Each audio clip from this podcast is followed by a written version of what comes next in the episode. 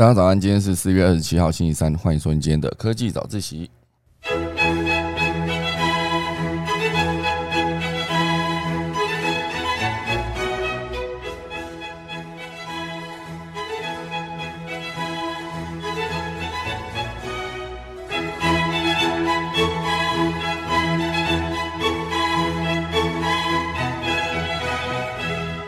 好的，今天科技早想跟大家分享，就是第一大段会跟大家讲到，伊隆马斯克买了 Twitter 哦，这算是一个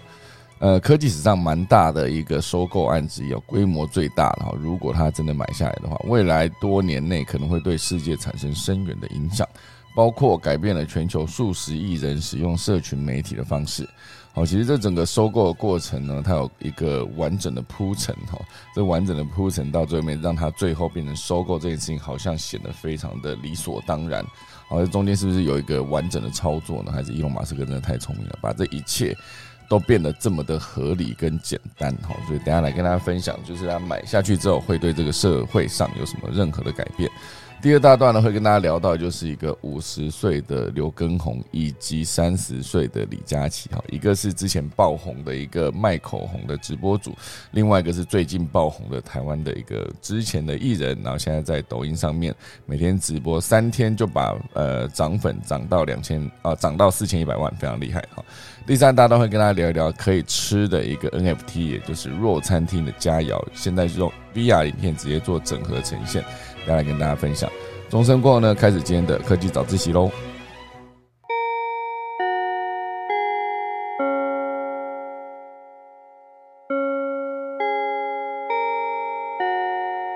那在今天第一大段开始之前呢，先跟大家分享一则消息，就是我们的无聊猿又被入侵了，哈，就是一个。无聊猿的官网 Instagram 遭了骇客入侵，吼，盗走价值数百万的 NFT，吼，其实，在 NFT 之前爆红之后呢，就有非常多的呃骇客的问题，然后导致像很多的损失，要不然就是比特币消失，钱包不见，要不然就是像这一次的 NFT 又再次受到了骇客的。呃，盗取，所以之前无聊猿在诸多名人加持之下呢，身价水涨船高，就引来了骇客跟钓鱼网站的觊觎哈，许多的持有者不断有被偷盗的灾情产出，现在甚至是连无聊猿的官方都在劫难逃，一辆面临被害的命运哦，所以这件事情呢，就是。呃，无聊原生还在官方的推特提醒，不要铸造任何东西，点击链接，或者是将你的钱包与任何网站进行连接，因为在那之前呢，遭害的无聊猿的网站的 Instagram 发布了一则假贴文，声称必须从网站连接 MetaMask 的一个钱包账号，才能借由空投领取免费的代币。哦，就是简单说，就是骇客这次的操作，并不是直接去盗取所有人的一个无聊猿的账号里面的 NFT，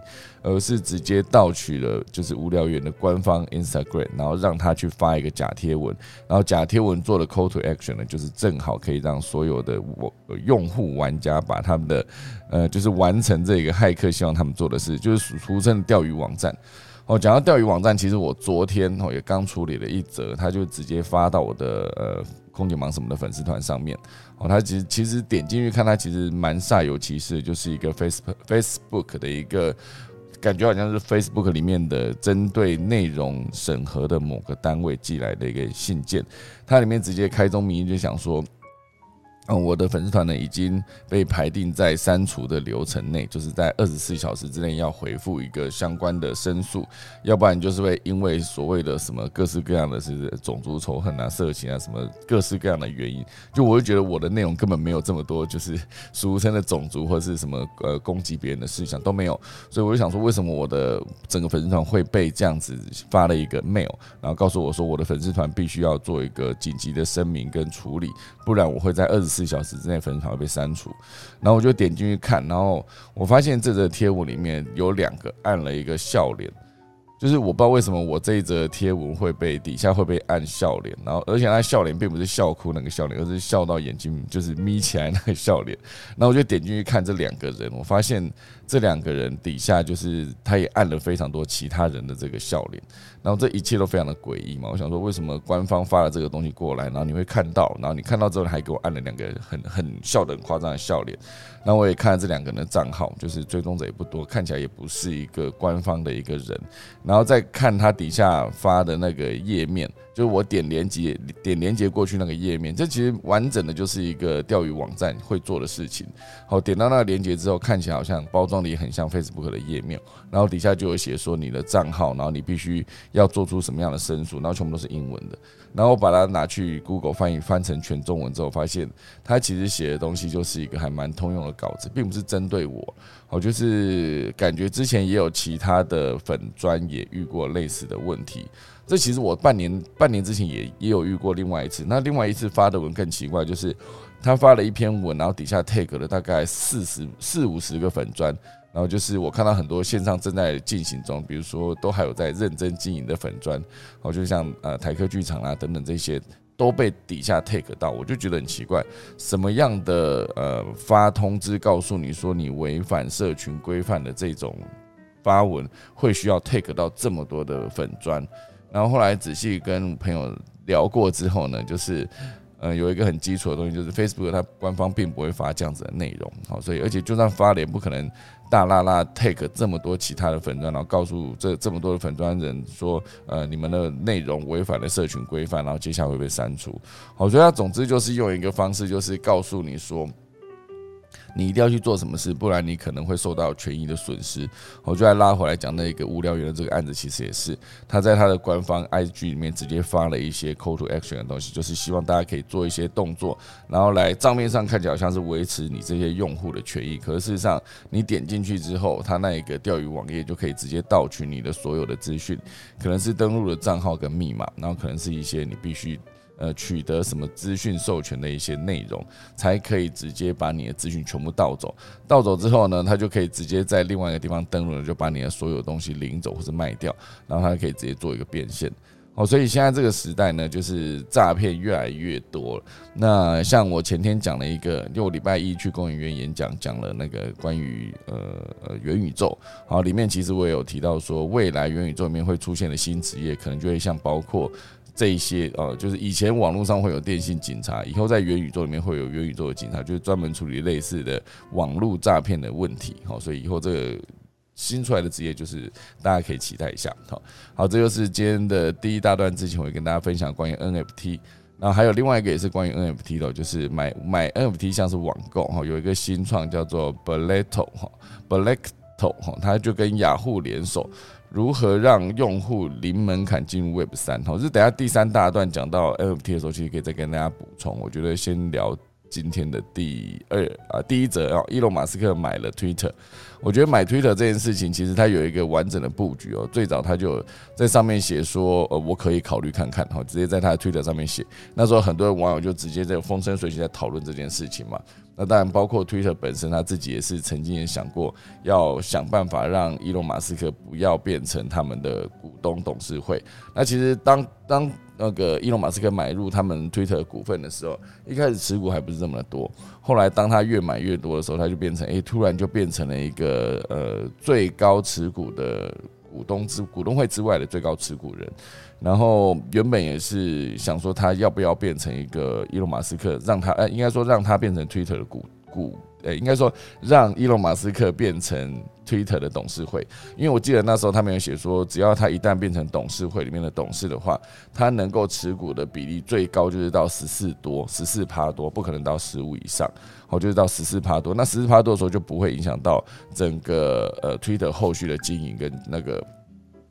影响他们的决策。哦，可是后来呢，伊隆马斯克又技术性的回避掉，我就不要当你们的董事会的成员。然后最后等他想要花大钱直接收购的时候，就可以百分之百拥有这间公司。好，那当然关于言论自由这件事情，也是他一直。持续提到的哈，所以我觉得这个在社群媒体上面可能会造成什么样的影响呢？等一下我来跟大家分享哈，就是呃这则消息是来自商业周刊哈，他写的是贺成交哈，伊隆马斯克以一点二九兆成功买下 Twitter，那一点二九兆当然是台币哈，就是所所谓四百四十亿美元。我觉得这个出价呢，就是将如何改变社群媒体的生态，好，大家可以去思考一下，Twitter 大家有在用吗？那 Twitter 算是一个蛮早期就成立的公司，我们来看一下它到底成立的公司到底是多早。我记得应该是二零零几年就已经出现了哈，所以，Twitter 这间公司当它出现的时候，一路到现在，然后，嗯，我看一下它，呃，它是二零零六年三月二十一号在加州成立的，它算是一个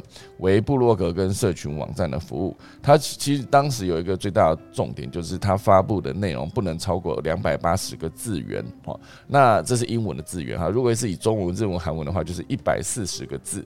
就是以一个非常短的内容，然后去发一个推特，然后发出去之后，你就可以影响到非常多你的 follower。那其实这样子的方式，再加上它的回文的逻辑，整个在。被搬进中国之后，就变成微博。微博其实也是类似这样子的内容。微博它当初也是有一个限制字源，然后也是有这样子的回复的界面。那当时微博在成立之后呢，其实有分成新浪微博跟腾讯微博，因为那算是两个体系不同的微博。我之所以会这么清楚呢，就是因为当时我在二零零九年。我就自己一个人经营了空姐忙什么的，从空姐忙什么的粉钻开始，粉丝团，还有那时候我最认真经营的扑浪，然后接下来就是空呃，应该说，呃，我我讲空姐忙什么，我讲全民最大党，我讲错了。二零零九年经营了全民最大党的粉丝团，然后全民最大党的 Twitter，还有全民最大党的那个微博，我都有在经营，所以那个时候我就知道说，Twitter 这个界面我用的非常不习惯哈。我觉得对我来说，它发文跟回文，它会持续的把。嗯，回文的人会直接把内容再更新一次在上面，所以你就会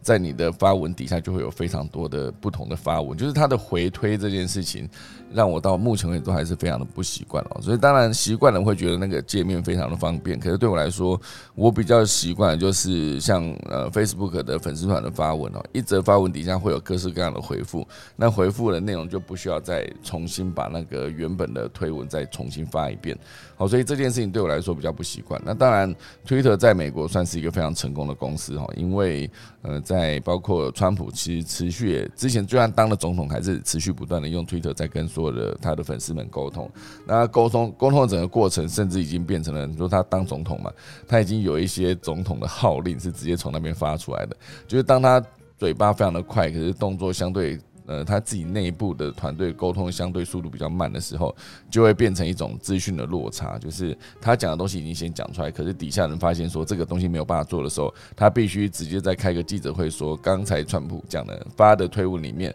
是一个呃无法执行，或者必须去帮他擦屁股或灭火的一个状态。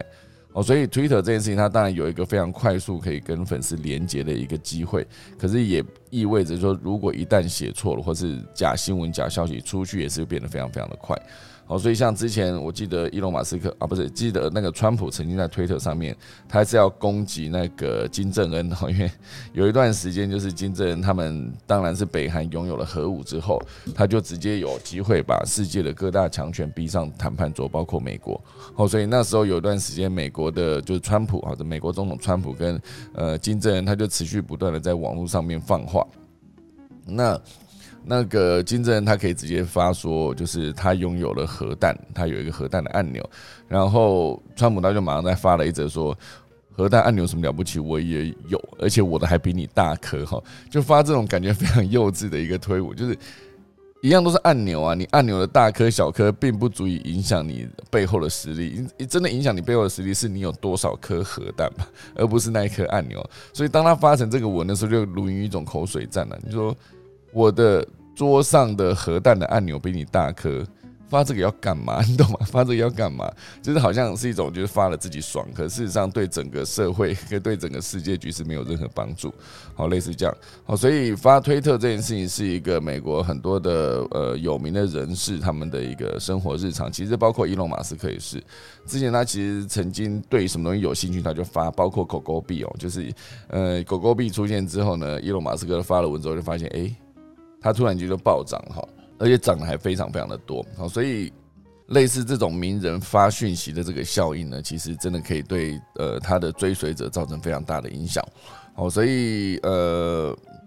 这个有一个时间序哈，就是二零。哦，我把这个维基百科上面的时间序大概跟大家分享一下哈。二零零六年三月就是创办，七月启动哈。这 Twitter 是美国浏览量排名第三十五哈。就当时它的这个方式，呃，就是据当时的最 Twitter 的当时的执行长宣布，就是 Twitter 每天会处理十六亿则的网络搜寻请求啊。公司总部设在旧金山，然后部分办公室在伺服器位于纽约。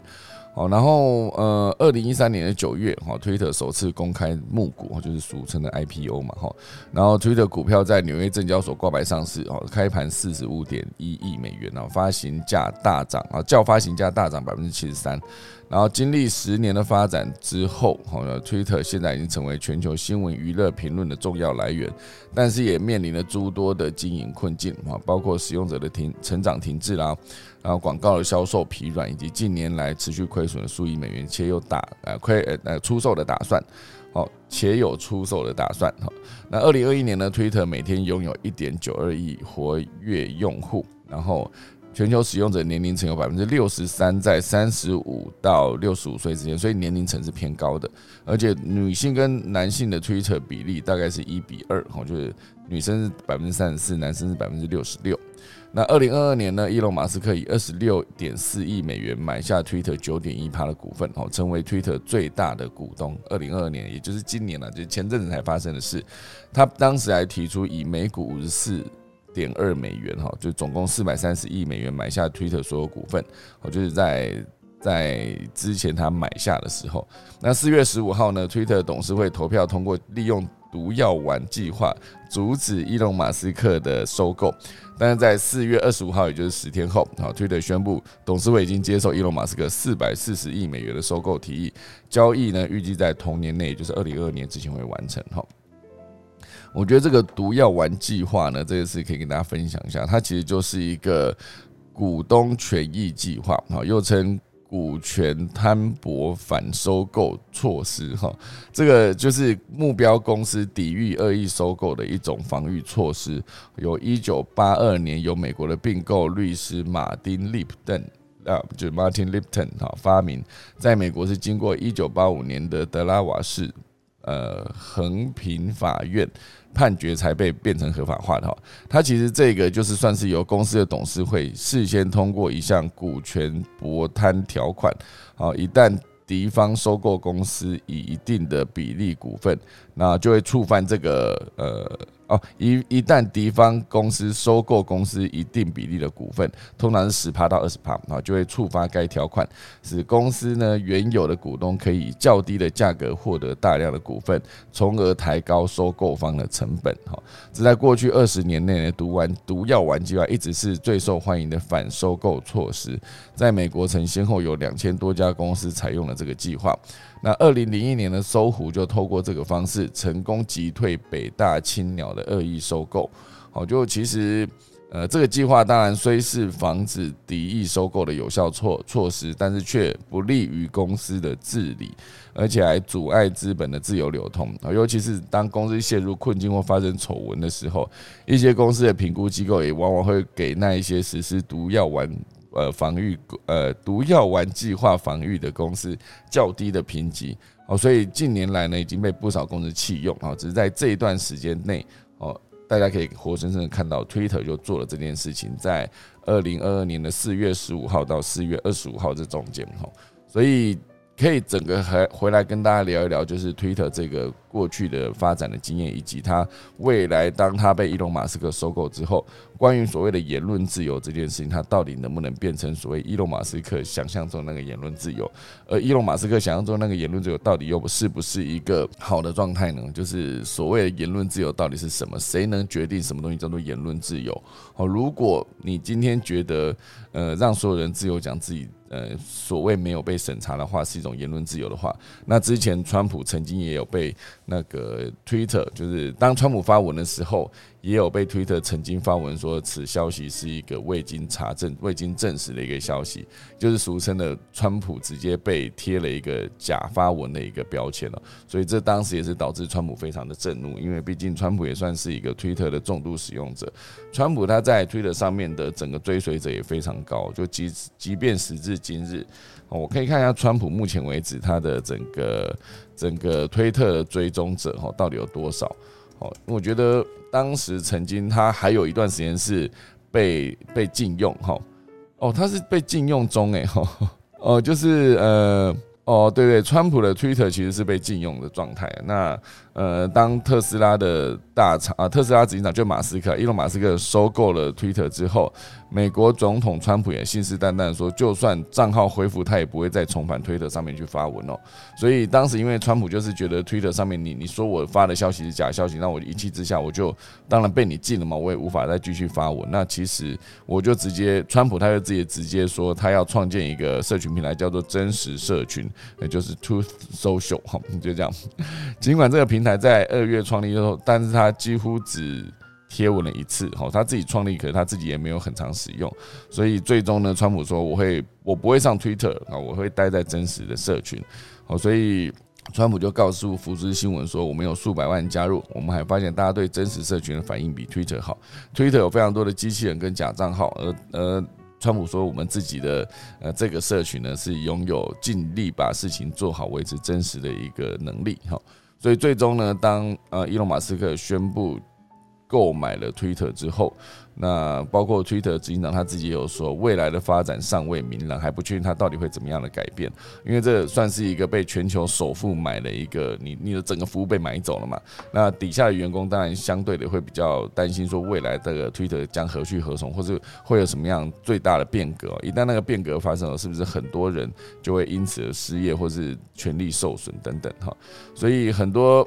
呃，原本大家就是在想说。马斯克他再怎么样，他也是一个重度使用者嘛。啊，他是一个推特重度使用者，很多人就好奇说，这个一点二九兆，好，就是钱花下去之后，这个重度使用者入主公司之后会如何改造这个公司，甚至有没有可能颠覆社群媒体，就是备受瞩目。我觉得很常看伊隆马斯克，他都是从最核心去解决解决一个问题啊。比如说，他当时就发现说，呃，发射火箭这件事情最贵的是在于那个火箭，呃，发射卫星的哈，发射卫星最贵的地方是在于那个火箭发射一次之后就无法回收再利用。它就会变成每一次发射都必须重新再花钱的一个成本，好，所以他就思考到说，最从最核心解决每一次发射之所以这么贵的问题，那是不是就是直接把火箭要让它可以回收？他就做了这件事情，把这件事情做到极致，然后 SpaceX 的竞争力就应声而起，就打败了非常多其他公司，甚至还包括 NASA 官方都需要让呃伊隆马斯克的 SpaceX 帮忙发射火呃卫星上太空，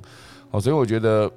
从核心的。逻辑上面去解决问题，一直来都是他正在做的事情啊。比如说电动车这件事，哦，他就自己必须去设计自己属于自己电动车的一个一个最核心的问题。当时大家在质疑他说，电动车的呃整个。里程数哈，就是它到底可以撑多久，可以开多长啊？它每次充一次电，最大里程数可以开到哪里？然后或者是呃，会质疑他说，它整个电动车的速度是不是不如传统的油车哈？可是当然后来是被证明说，它的前几代的车款一一一出发，它其实就是一个可能可以跑进三秒内的一个速度哈，就是零到零百加速了。我觉得零零到一百加速可以跑进两三秒内，其实是一个非常快的一个一个加速度。就是很多传统的超跑都都瞠瞠目结舌的在看它一开始的测试的数据，因为毕竟那个电动马达它在呃跟传统的汽油引擎做竞争的时候，电动马达它当然可以在短时间之内压榨出很庞大的动力，所以这也就造就了它可以快速的加速这个事情。好，所以。如果以一个从核心去解决问题去看任何一件事，他必须做到就是非常了解这个产业，这是当然是第一个。那了解社群必须持续是一个有在使用中人才，才可以对这个社群可以嗅觉更敏锐。那但我觉得从核心去解决所谓的假新闻这件消息啊，假新闻这个事情。它必须有非常多的层面嘛，包括里面是不是很多假账号、很多机器人等等，或者很多恶意的网络带风向的人。那其实这在全世界的网站上面都屡见不鲜了，就是俗称的做口碑行销的这批人。好呢，你把它想成就是，如果说他今天只是收了一个企业的钱，然后就可以直接在网络上面把这个企业的口碑做很高、做很满，那当然就会让其他的不知所以的这些搜寻者，就是不管你今天搜寻什么样的内容，包括你搜寻了布洛格的文章，搜寻了 YouTube。的开箱，出现了 IG 网红的发文，它全部都会变成一个好像都在说某个东西好的时候，那这个所谓那呃，整个传呃，这这要怎么说？就是包覆式嘛，还是全平面的打击方式，就可以造就这一个品牌在所有人印象中是一个好的一个状态。那还有包括说你的很多的粉呃，你的同好们，应该说你的朋友们，如果都在发文说某个东西好的时候，你自然而然就会觉得说，嗯，那这东西也许真的不错。好，可是这个有可能会变成说，网络上面你看到非常多人说好，可是。假设这这这个是一百个账号里面，你会觉得说，哎，有九十七个人都说好，可是事实上这九十七个账号背后可能是同一个人哈。所以假设今天就我我之前一直举的一个例子啊，哦，就是某件事情在网络上面有三个人说不好，有九十七个人说好，可是背后有可能是那三个人说不好的人是真人，那一那九十七个人说。意见不同的那个九十七个人，他可能是背后只有同一个人，所以真的把它换算成真人的时候，他可能是三比一，而不是三比九十七哈。这个三比一跟三比九十七这个对比下去，你可能对于一件事情看法就当场做了一些改变了，一百八十度转向。好，所以我觉得，如果你今天真的需要把假新闻，或是把一些机器人，或是僵尸账号，或是一些被社群操作的，应该说被带风向。被那叫什么呃口碑行销公司掌控了这一些账号，你必须把它做删除的时候，那。其实得花非常大的心力哦，不管你是要直接写程式用爬虫去抓，还是你就真实有一组人整整天在监控这样子的内容，可是当然那显然是没有那么的有效率哦。所以伊隆马斯克会如何去改变这件事情，从核心去改变这件事情，其实是蛮值得令人期待的。因为毕竟他自己也当初也曾经提到说，里面的假新闻的问题必须被解决等等哈。所以当然呢，《华尔街日报》报道哈。伊隆马斯克如愿买下 Twitter，这将是科技业史上规模最大的一个收购案，未来多年内可能会对世界产生深远的影响，包括全世界数十亿人使用社群媒体的方式。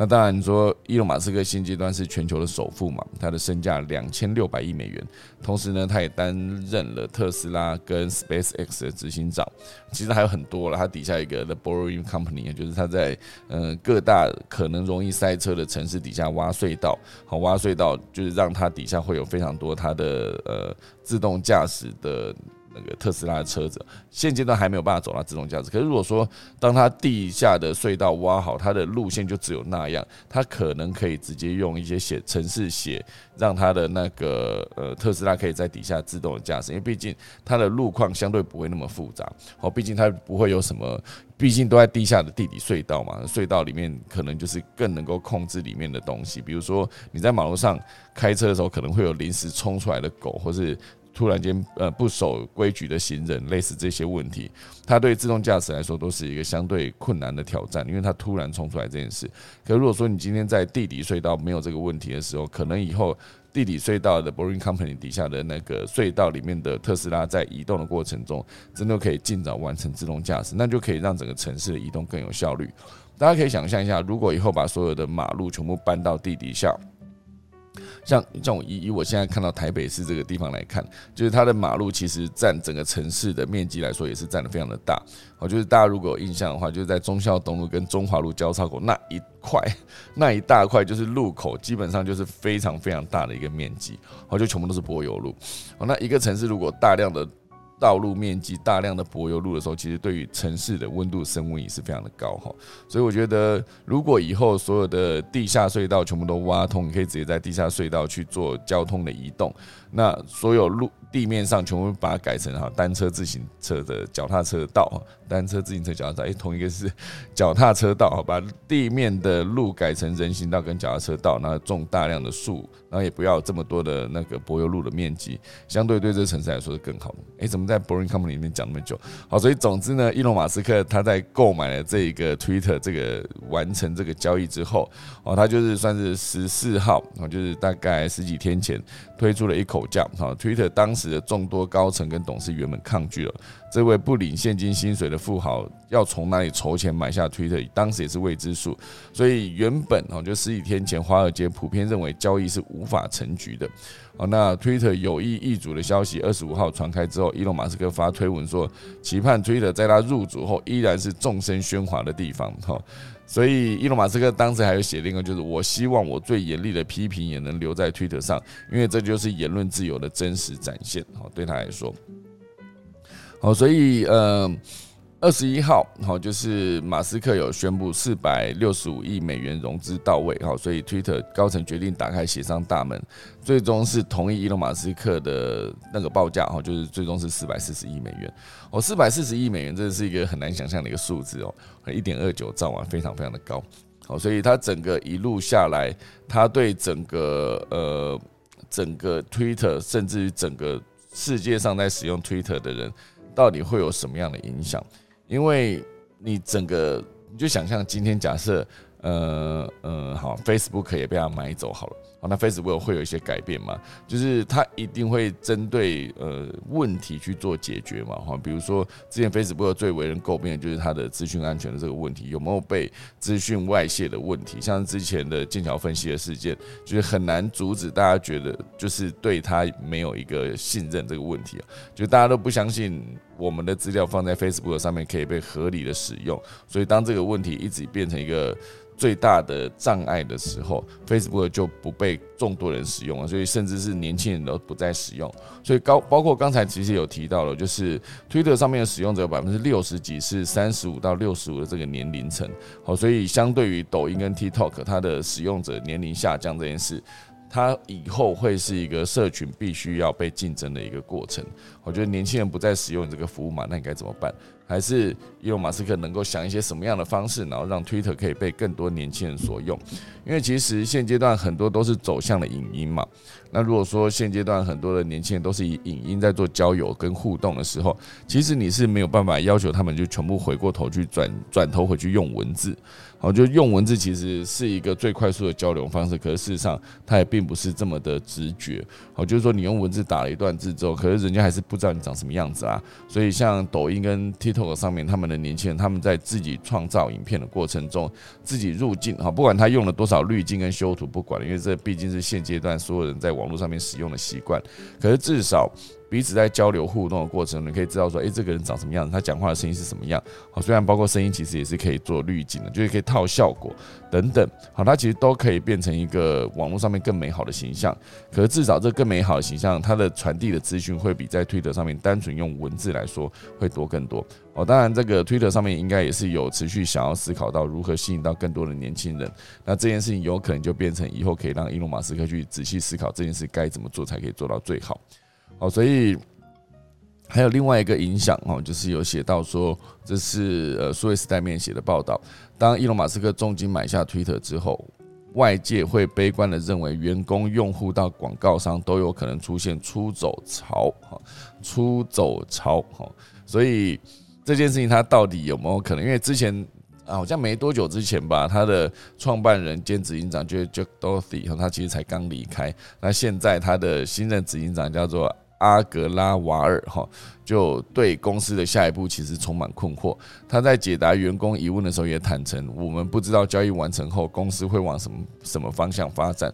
但强调他相信当有机会跟伊隆马斯克交谈的时候，可以一起厘清这个问题。那预计好，伊隆马斯克会在提问活动上面回应员工的质疑。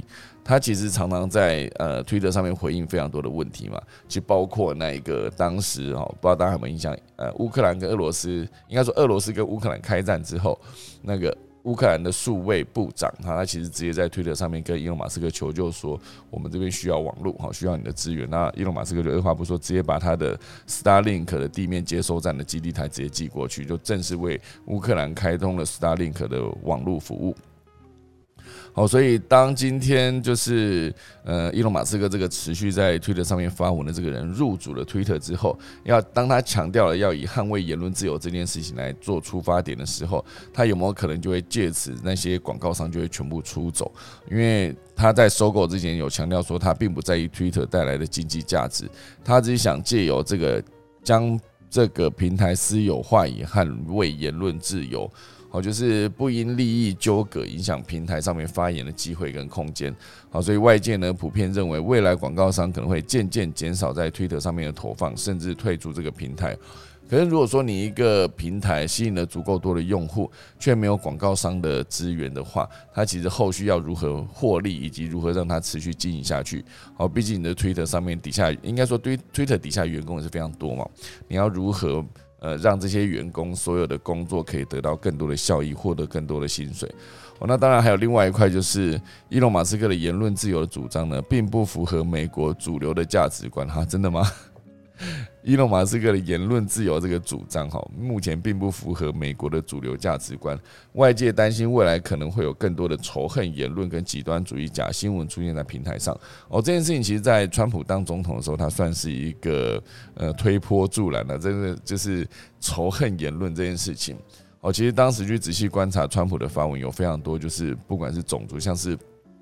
哦，build the wall 这件事情，建一道建一道墙，就是因为他强调墨西哥人有非常多的毒贩，会影响到呃美国人，还有很多人就是会直接偷渡进美国国界，哦，所以这个是为什么他呃当时川川普就发推文说他要在美国跟墨西哥边界盖一道墙，而且还要叫墨西哥付钱。那当然最终墨西哥说我没有要付啊，哈，就是当时他其实发了非常多，就是包括种族仇恨这件事情，甚至。还直接影响到，就是选举前后啊，选举之前呢，直接影响到会有一些他的支持者去攻击其他不同的肤色的种族，呃，其他的种族的人。好，所以我觉得这个言论自由主张跟当时的仇恨言论、极端主义这件事情做一个相对比，那很难去思考说他要如如何落实这件事。那伊隆马斯克也认为，哈，就是言论自由，就是即使批评他最猛烈的人，也一样可以留在平台上。但是，Twitter 未来要如何落实，就是包括捍卫言论自由这件事情，到底首先得先定义什么叫言论自由。哦，言论自由就是它到底能够讲到什么程度？包括假新闻，如果我今天讲一个假新闻，这也是属于言论自由的范畴。毕竟我可以去讲我任何我想讲的事情。如果你的平台的设定是这样子的话，那假新闻跟这些仇恨言论，到时候要如何遏制？其实也就是大家其实目前为止都很很想要看看他后续到底可以怎么做。好，所以，嗯，关于伊隆马斯克购买 Twitter，其实在。那个数位时代有大概呃八则报道，哈，就是就是不管是从他收购前后，以及他如何做到这件事，甚至伊隆马斯克的 Twitter 会是你想要的 Twitter 吗？这其实也是一个很大值得讨论的一个点，哈，就是他的 Twitter，哈，他的 Twitter 这件事。那呃，其实还有另外一个，昨天我看到一个图，我自己也是觉得蛮有趣的，就是。呃，伊隆马斯克左手抱着一只狗狗，右右边肩膀上站了一只鸟，就是他是一个最爱动物的一个执行长哈。因为狗狗就是他之前讲的狗狗币嘛，因为他因为他要发给我一个 Twitter 一个一句话，他直接让狗狗币的整个身价暴涨哈，就是价值市值整个暴暴涨了好几倍。然后包括他自己现在收购 Twitter，Twitter 之后有没有可能也变成一个价值暴增的一个状态？他到底可以能够多做什么事情就是内容管理永远都是平台上面最大的挑战。哦，Facebook 其实也在做这件事。其实最早从 YouTube 上面关于内容管理也是哦，就是 YouTube 上面一开始会有人上传自己的内容，然后就从素人开始影音起家，然后到最后是做的越来越精致，越来越完整。那当你发现有别人做的越来越完整，得到很多的声量跟观看的时候，哎，你就直接去偷他的东西。当你去偷他的东西重新上传的时候，你一样可以获得一些流量，就是流量是来自于我不知道你这个影片是偷来的，因为我第一次看到这支影片就是你这个创作者做的，而不是原始的那个创作者。好，所以我就可以持续看你这个偷影片的创作者继续做这个影片，那也可以让你得到一些流量，得到一些点击数字。可是最终呢，YouTube 就发现这件事情，就是觉得我不能。再让这种事情持续恶化下去，因为如果说偷影片变成一个主流，那以后谁还要做影片？好，所以 YouTube 当时的做法就是直接做了一个 AI 的数位画面比对，然后直接让所有的 AI 去判断说谁是偷影片的人，然后偷影片的人他就会直接被宣告版权有问题。那要么你就是选择把你的获利变成。原始创作者，要么就是你就选择下降，哈，这个是包括影像是用 AI 的数位画面比对，那声音当然也是用 AI 的数位的声纹比对，还是可以去确定说你这个这整支影片是不是在声音判断上面是不是偷偷来的一个状态，好，所以这全部都是整个平台在针对内容这件事情去做审核，跟呃让它更有系统、有规模化的去。变成一个可以做后续的商业获利模式，好，所以这整件事情内容管理这个挑战，好，就是引发了商业模式上面的问题，在 Twitter 上面到底该如何变成一个之后有没有可能变成一个地球的跨区跨种族通讯与言论自由的一个平台？我觉得马斯克想象中的就是所谓的全人类，哈，这也是为什么他一直发展太空计划，就是希望可以把人类带到火星嘛，因为他觉得地球的资源总有一天会耗尽。我觉得把人类带到火星这种全人类的问题，或者是让所有人都有自由自在的、平等公平的发声的权利，哦，这种言论自由的平台，都是他自己思考的点。好，所以我觉得他对于这整件事情的想象上，我觉得应该有非常多的呃规划，可是他目前为止还没有直接告诉大家。我就我真的还是希望他能不能真的是以一个所谓的核心问题，好去用呃最核去解决最核心的问题来达到他想要的目的。好，就是我刚刚讲很好的例子嘛，就是当我的火箭可以回收，我的发射成本就可以下降。当我发射成本可以下降，我在这个太空的这个领域的竞争力就可以直接领先所有的人。因为如果全世界人只有他的火箭发射之后可以回收的话，那他一定可以最便宜哦。毕竟你不用每次发射都把一个火箭的设计全部耗费在，就是它发射完之后就直接让它降落在海里面，就就丢掉了哈，就不要哈。所以这件事情就是所谓的核心。当它的核心出现，然后就是它可以如何解决这个言论自由的问题，把它的 Twitter 变成全世界人都想要的 Twitter，那这件事情就有可能变成一个会有一个有趣的平台再次。再次出现哈 rebranding 的概念，虽然它依然还是叫做 Twitter，可它就有可能是一个 rebranding 的状态，就是 Twitter 以后会变成大家会觉得说，哦，OK，好，它是一个很有言论自由的一个地方。那其实其他的相关补充的消息还可以再跟大家分享，就是狗狗币的教父嘛，因为那毕竟是狗狗币的教父，伊隆马斯克他买下了推特所以狗狗币支付选项哈，有没有可能就以后就是大家可以直接在推特上面直接用狗狗币来支付？哦，所以它又顺势再暴涨百分之二十哦，狗狗币又再暴涨哈，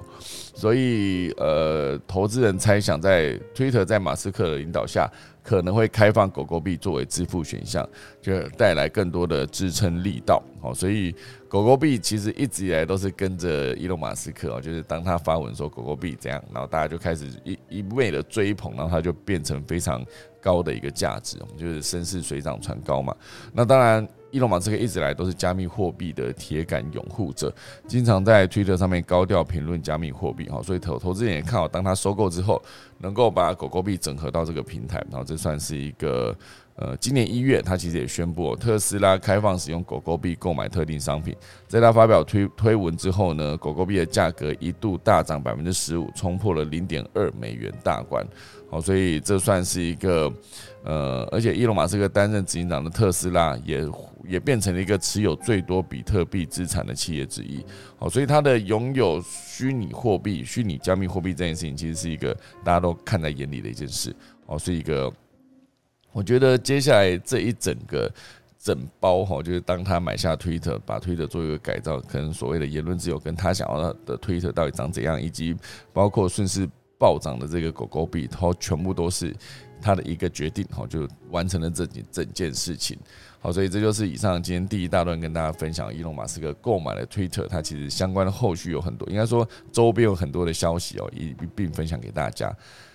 好，那我们来聊聊第二大段哦。第二大段讲的是一个我觉得网红的战争了，也不算战争了哈，就是大家知道李佳琦这个之前的流量一哥，他其实就是靠了一个买他，好买他这句话，他其实当初就是卖口红。就在在那个直播上面，抖音直播上面去卖口红。当他卖口红的过程中，他其实是你想想看，一个大男生在卖口红，也不能说大男生，不要用这个字也好，就是一个感觉口红是比较多女生在用。那这个男生在卖口红，他到底要如何才能完成这这件任务呢？就是如何在呃，就比如说我并不是使用者，可是我在 demo 给你看的过程中，你会想要。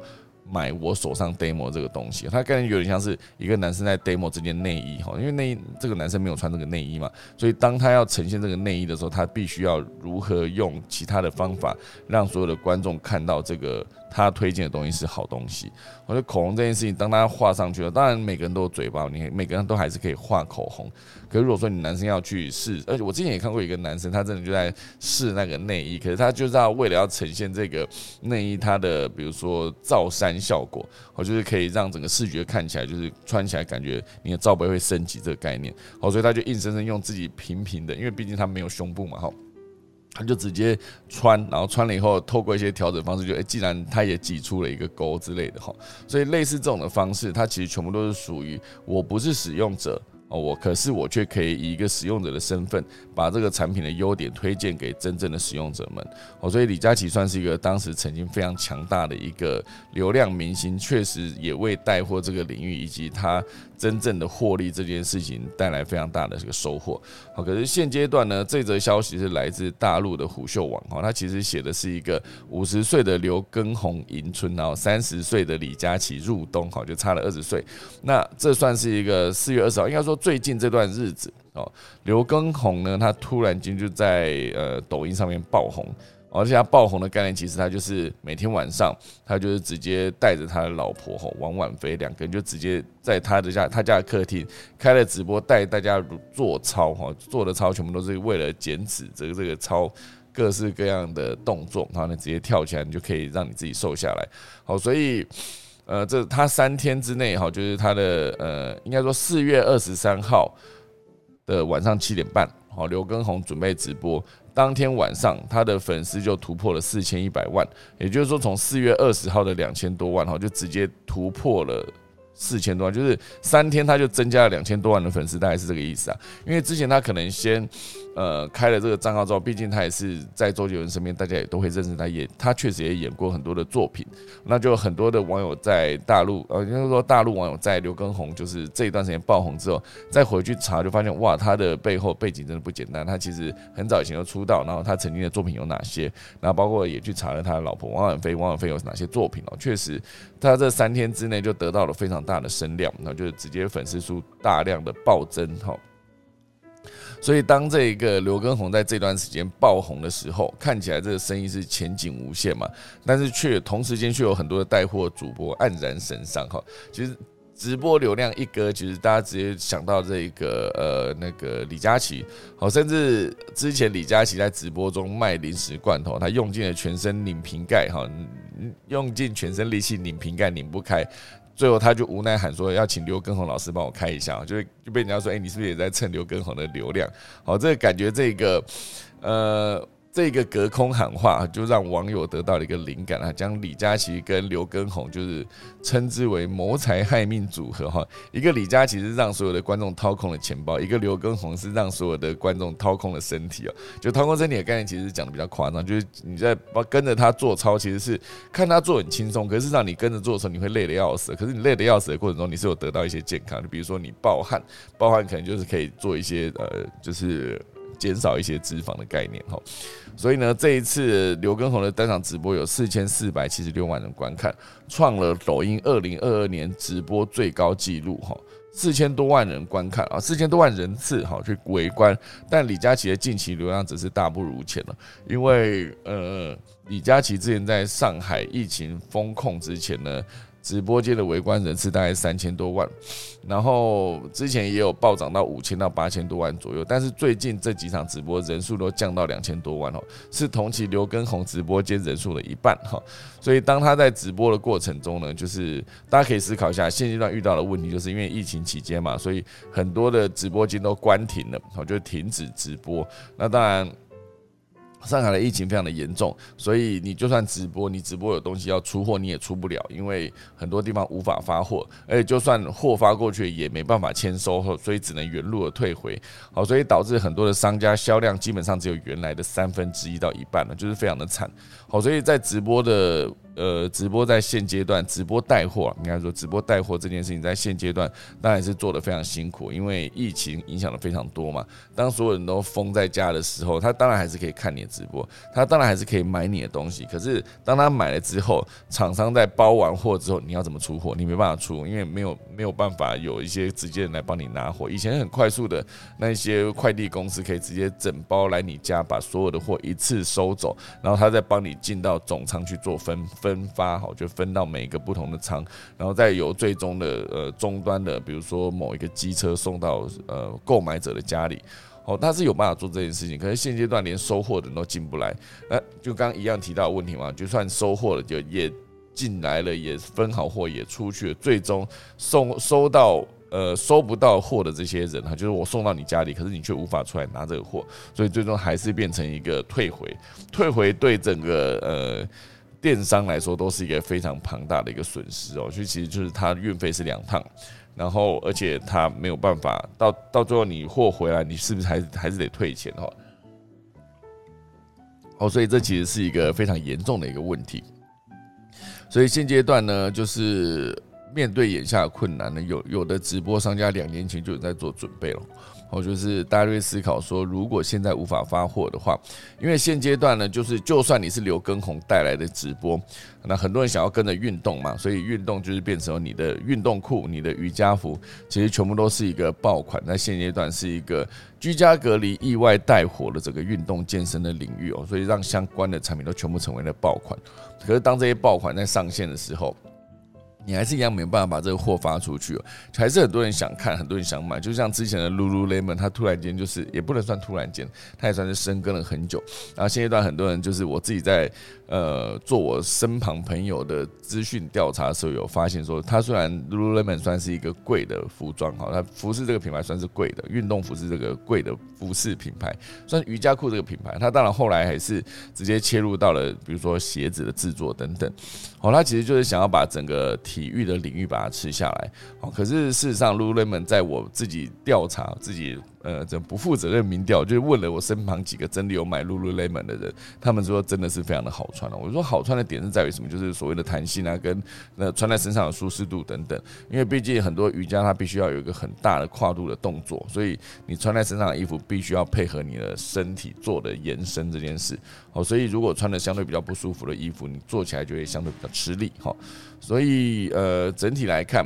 现阶段呢，所有的直播的客户啊，直播的预算全部都在收缩。哈，就是大盘整体的量是萎缩了百分之二十到三十。哦，以前很多人就是会花钱打广告，或是直接花钱找大明星代言做直播。可是现阶段呢，带货直播这件事情是相对的遇到了逆风。那当然，以刘畊宏在现在这个时代，哈，现在这个时段。哦，就是进入，当然我不确定刘畊宏现在的粉丝在抖音上面到底有多少，我觉得其实是可以查一下了，因为我觉得这个算是再次红起来这个概念，而且他红起来也不是说真的红一点点，是红非常非常的多哈。我来看一下刘畊宏，畊宏，好了，目前为止在抖音上面到底有多少的用户呢？好，五千零五十二万。这个这一篇消息写的时候是四千一百万，然后就是四月二十五号的时候，它四千一百万，然后经过了两天，现在是五千零五十二万，非常厉害哈！就是它的每一则影片都有非常多的点赞哈，点赞非常多人，然后呃，很恐怖哦，就是他短时间之内就大量累积他的作品，每一则作品就是他就直接在他的客厅背景都是一样的哦，然后他前期他当然。以前他是直接讲，呃，会发他的生活日常，比如说他去办年货啦，他去大扫大扫除等等。以前全部都是他的生活日常，然后他的按赞数都非常的少，就是可能几千或是一点多万哈，就等等这样。然后当他今年是几月开始做健身哈，他之前还会写春联，还会在早餐店打卡，然后还去吃饭吃东西。然后当他在这是哪一天？我看一下啊，这是刘畊宏在今年的四月十四号，好，他写的第一集，告诉大家说该如何健身，然后他老婆就在后面唱歌，他就在那边跳舞的时候，呃，他不是跳舞，他在那边跳那个健身操的时候，呃，第一集四月十四号，然后第二集是四月十五号，所以第三集四月十六号，他几乎是每天晚上他都直播一次，哈。每天直播，哎，好像也不是晚上哈，他每天直播一次，然后每一次直播人数都持续的暴涨，然后暴涨下去之后，哎，他真的是每天没有断的，从十四、十五、十六、十七、十八、十九、二十，一路哦，十九号还发了两支哈，然后二十号就是二十二十号也发两支，二十号就是发了一个就是他的影片，然后还直接呃告诉大家说他的粉丝突破两千万。哦，所以他其实真的是，呃，四月二十号突破两千万，然后到现在四月二十七号，一个礼拜内他就增加了三千万的粉丝，到了五千多万哈，所以这是一个非常快速累积粉丝的一个过程。当然，他就是看准了一个点，就是直播健身嘛。可是，当然直播健身这件事情有非常多人在做，可是他就是有他的呃吸引力的点啊，就是可能他的口条，可能他的整个在做动作的过程那个活力，甚至包括他的老婆在后面的搭话等等。全部都造就他目前为止一个很大的一个声量。好，所以包括李佳琦其实也是这个状态哦，就是一个之前曾经也是突然间爆红，爆红之后就是有一大段时间他都吃到流量红利，然后有得到非常多的关注，所以他销货都会卖得非常的好，好销售都卖得非常的好。好，这就是关于李佳琦跟呃五十岁的刘畊宏跟三十岁的李佳琦一个相对的比较，好，就是分享给大家。好，第三大段呢会跟大家聊到，就是一个关于吃东西这件事啦。好，吃东西这件事情其实是一个大家都很喜欢做的一件事，好，就是尤其是美食嘛。那这一则是来自数位时代的报道，他写说可以吃的 NFT，好，就是 VR 影片变身肉餐厅的佳肴。好，这其实有很大的创意结合在这里面。那当然，这个江正成呢，跟 VR 导演黄新建，哈，还有表演艺术家张义军，哦，这算是三个艺术家就是联名整合做出了这套全新的 NFT 的模式。这整个故事要从去年夏天开始说起，就是这几个顶尖的人士，好，就是当你今天可以。在这个若这个餐厅戴上一个虚拟实境的头盔，瞬间你就穿梭来到位于法国的圣米歇尔山，然后画面从海洋山林一路来到了乡间，然后探索着食材来源与故事。好，所以影片的最后呢，一颗象征生命起源的苹果从树上落下，接着将 VR 头盔移开，一颗苹果造型的甜点就出现在眼前。所以伴随着烟干冰营造的烟雾感，还有刚刚影片中虚拟的体验，瞬间化成了现实。哦，这就是一个全世界第一颗可以吃的 NFT，哦，带给持有者从视觉、听觉、嗅觉、味觉到触觉得到无感的享受，这非常酷哦。这个叫做中文叫可以吃的 NFT 的全名叫做 We Are What We Eat，哦，然后它点点 seed 啊，这是一个 NFT，是由国际主厨江正成跟 VR 金奖导演黄新建以及当代表演艺术家张义军联手打造的作品。但是呢，购买这个 NFT 并非获得一个可以吃掉的 NFT 作品，而是这个 NFT 是结合了餐点艺术体验的赋能，哈，让持有者不止拥有数位艺术创作，还能真实的体验这个东西。好，所以我觉得先不先不考虑这个 NFT 这件事，他光戴着这个 VR 的眼镜，让你看到这个食材的来源，哈，就一路来到了法国的乡间，然后这一个苹果是如何 变成一个创意的来源。当他可以直接在视觉、听觉、嗅觉、味觉、触觉五感都可以完成的时候，啊，其实我昨天昨天在讲那个，我昨天在讲元宇宙了，那应该说前天在讲元宇宙的时候，应该也可以把这个例子写进去哦，就是。元宇宙其实你戴着 VR 的眼镜，你可以在视觉上面满足了。那眼镜如果有个耳机的话，你就可以满足你的听觉。当然，嗅觉这件事情是它可以创造出一个呃，就是有点像是调色盘创造出颜色，然后这个调味觉的这个机器，它就可以创造出各式各样的味道啊。应该说嗅觉然后在让你闻到的不同的味道，在嗅觉这件事情上，那味觉当然你得吃嘛，那触觉你得摸得到。所以最终当你把 VR 眼镜移开的时候，这个呃餐点它就放在你眼前。当然，就放在你眼前，其实闻得到它的味道，那你当然可以吃，就会有味觉，然后拿起来就会有个触觉等等。好，所以现阶段所有讲到 NFT，它都必须要有一个赋能，就是这个 NFT 它到底背后能够为这个 NFT 的拥有者或者持有者能够让他们得到什么额外的东西，这个赋能永远都是 NFT 最重要的一个环节。好，如果你今天做了一个 NFT，然后你发现这个 NFT 它没有办法直接有一个后续的赋能的话，那这个 NFT 它相对就不会有这么大的一个。吸引力好，就像之前思源显书机，你买了思源显书记机的 NFT，你就可以直接在四月显书机做兑换显书机这个动作。它当然这个赋能的状态就是相对比较有用，大家就会比较想要去哈。那当然，数位数位时代记者去体验了，长达四个小时的用餐过程中，前面大部分的用餐体验都跟平常相同，就是上到最后一道名名为。哇，这名字有点难念哈。总之，它就是一个蛮酷的一个甜点哈。就服务人会协助戴上 VR 的头盔，接着就是观赏刚才讲那一道食材故事的 VR 影片，然后最后就会有一颗苹果掉落在地上，好这样，最终就是大家可以看到这个苹果好，直接出现在你的桌上。那出现在你桌上之后，你当然就可以吃嘛。所以这感觉蛮酷的，因为若是一个非常高级的餐厅嘛，就你看到这个高级餐厅很多人在吃饭的过程中，哎。竟然就是很多人戴着那个 VR 的头盔，就显得非常格格不入哈。可是当然，这一间餐厅本身它的影响就非常高了，就是很多人就会人生中一定要去吃一次。像之前很多人去吃所谓的环游世界哈，可以直接坐在同一间餐厅吃到来自全世界各地的顶尖的料理。当然还是有评价也是蛮两极的，有些人觉得非常值得，有些人觉得还好哈。所以总之呢，这就是一个 NFT 结合真实的餐厅经营的一个例子，非常的棒。我们希望所有。呃，人有空的话可以去吃吃看。好，那以上就是今天的可以早起。现在带来今天农民历，现在已经五十九分了哈。今天农民历，今天是二零二二年四月二十七号，今天的农历三二七，然后以呃祭祀解除破屋坏环了祭月破，又是一个月破大号的不吉之凶神，所以今天所有吉事都不一样，应该是这样讲。好，以上就是今天的可以早起。现在打下个钟喽。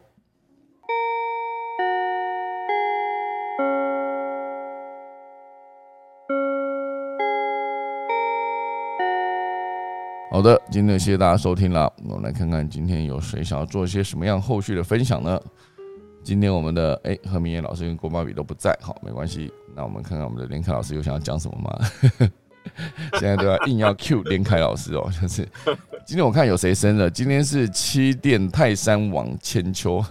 老十殿阎罗哦，今天是十殿阎罗吗？十殿阎罗的第七殿叫做泰山王。哦哇，老师你真的随便都可以回答出来，太厉害了！十殿阎罗的第七殿哦，它叫做泰山王。OK，有十殿阎罗就对了。哇塞，对对，他生日不知道去哪里过。他生日去哪里过？对啊，那个在地府里面的卡拉 OK 啊，地府里面的 地府钱柜，这样好吧？地府钱柜。哇，哎，这个是一个。呃，泰山王他掌管了十六小地狱，哦，那十六小地狱广为人知就是油釜滚烹小地狱，就是俗称的下油锅。下油锅就是这个地狱，哈，就是呃呃，这个生前好以废油烹炸众生肉或焚烧山林，哦，就是呃烧烤众生死后就会堕堕此果报，哎呦，这么严重。所以你不能一直去炸一些食物，是不是？不然小以以后过世以后会在下地狱，以后会那个。哎，以前我小时候看到这个地狱的图，我都觉得好恐怖，哦，就有上刀山下油锅这个，对啊。当然，然后那个我记得在八卦山那边有一个通道，就是都在介绍这个十殿阎罗。哦，八卦山。对对，那其实大家可以去了解，就是说借由这样的一个图像啊，它在震慑你的那种。呃，精神上的思考，其实它也就是让你变成不敢去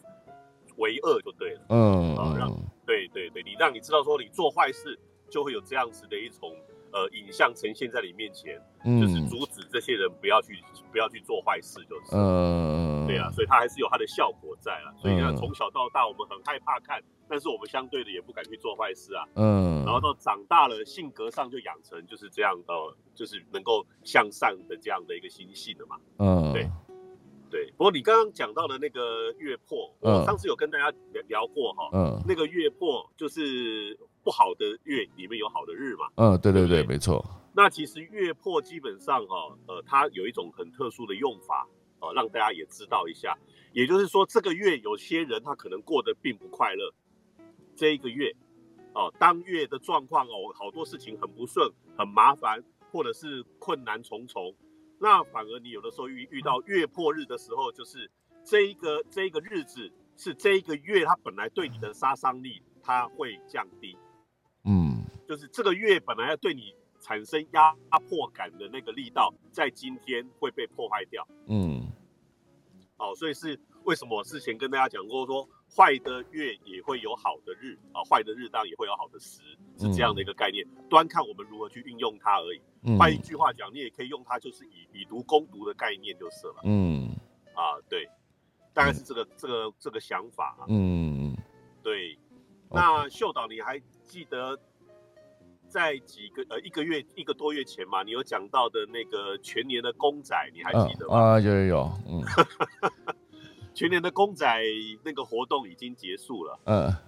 好，那我有一些朋友啊，他们的一个小小学生嘛，哈，就是都有收集这个公仔的这个呃，算是兴趣，嗯，哦，也是还有他们的习惯，然后就有很多朋友，他们就是说，他们最后就少了一只。哦，什么格鲁特没有收，呃，没有收集到啊？真的吗？没有收集到，对，就少了那么一只。嗯，然后这个时候呢，这些爸爸妈妈他们的想法跟做法，你认为他们应该会怎么做呢？要去刻意去花钱去把那个漏掉的那一只买回来，还是就不管小朋友了？应该会花钱吧？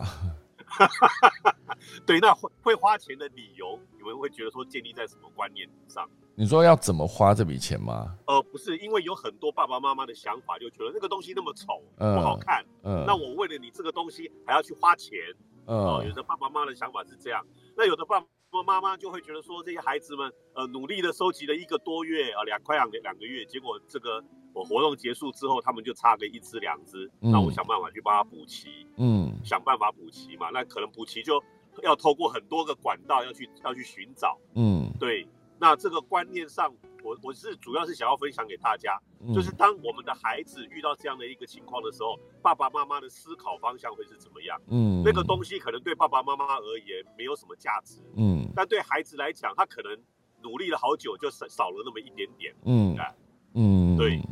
那不晓得大家的想法会是怎么样？嗯，应该你们觉得呢？我就只你们会去把它补齐啊，还是就不管它了？反正应应该还是会欸，因为金牛座应该就是会希望它是一个完整的东西。对啊，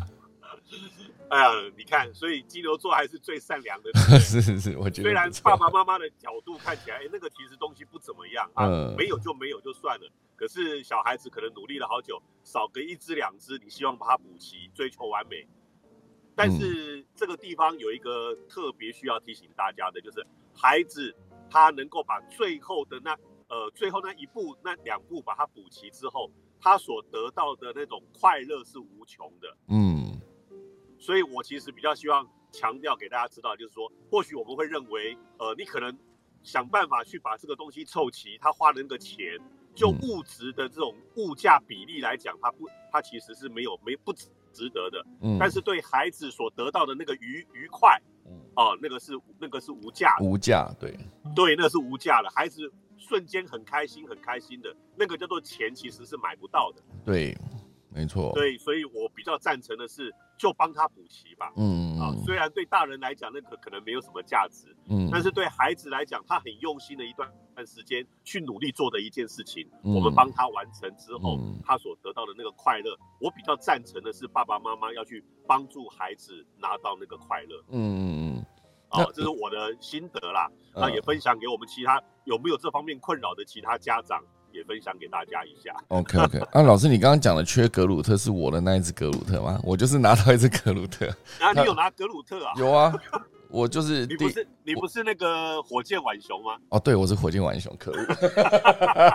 哎呀，对啦，哎，我为什么把这两个人搞在一起啊？哦，对对对对，他是两个人啊！哇，老师你连这都记得，你好恐怖，我自己都搞不清楚。对我那个是火箭浣熊，抱对呀、啊，歉你的。是火箭浣熊。哦，所以我觉得格鲁特应该是一个，就是所有的公仔在在在活动的时候，他应该都会有一只做超少的，就是那一只会让大家最后想要挤。我觉得他应该就是把它设定在格鲁特身上。我觉得，对对，我是对对，我是对这个火箭浣熊分享这个跟，对，跟那个玩扭蛋是一样的。对对之前也有好多朋友他们的小孩去玩扭蛋的、没错，那玩扭蛋也是一种收集的效果嘛，嗯。就他那个爸爸妈妈都觉得玩那个扭蛋没有意义，嗯。可是小孩子拿到他所欠缺的那一个的时候，那个瞬间的快感、嗯瞬间的快乐，那个真的是那个六十块买不到的东西。没错，啊，所以我会建议这些爸爸妈妈要用这个方向去思考。嗯 OK，OK，好，感谢老师刚才说了一句：“你不是火箭浣熊吗？” 我觉得这句话真是当头棒喝啊！我当场觉得，对我是火箭浣熊，我不是格鲁特，而且我把这两只搞混，实在是蛮糗的。格鲁特是那个木头人嘛，对不啊，对？木头人，可恶啊！我竟然搞混了。好吧，好，这就是今天非常感谢老师提供的这个资讯，好不好？今天这个结尾真的太有趣了，就是我就再次确定我拿到的是火箭浣熊。OK，好，好，今天就谢谢大家收听了，我们可以早起明天早上还是继续，我们现在打下个钟的音乐喽。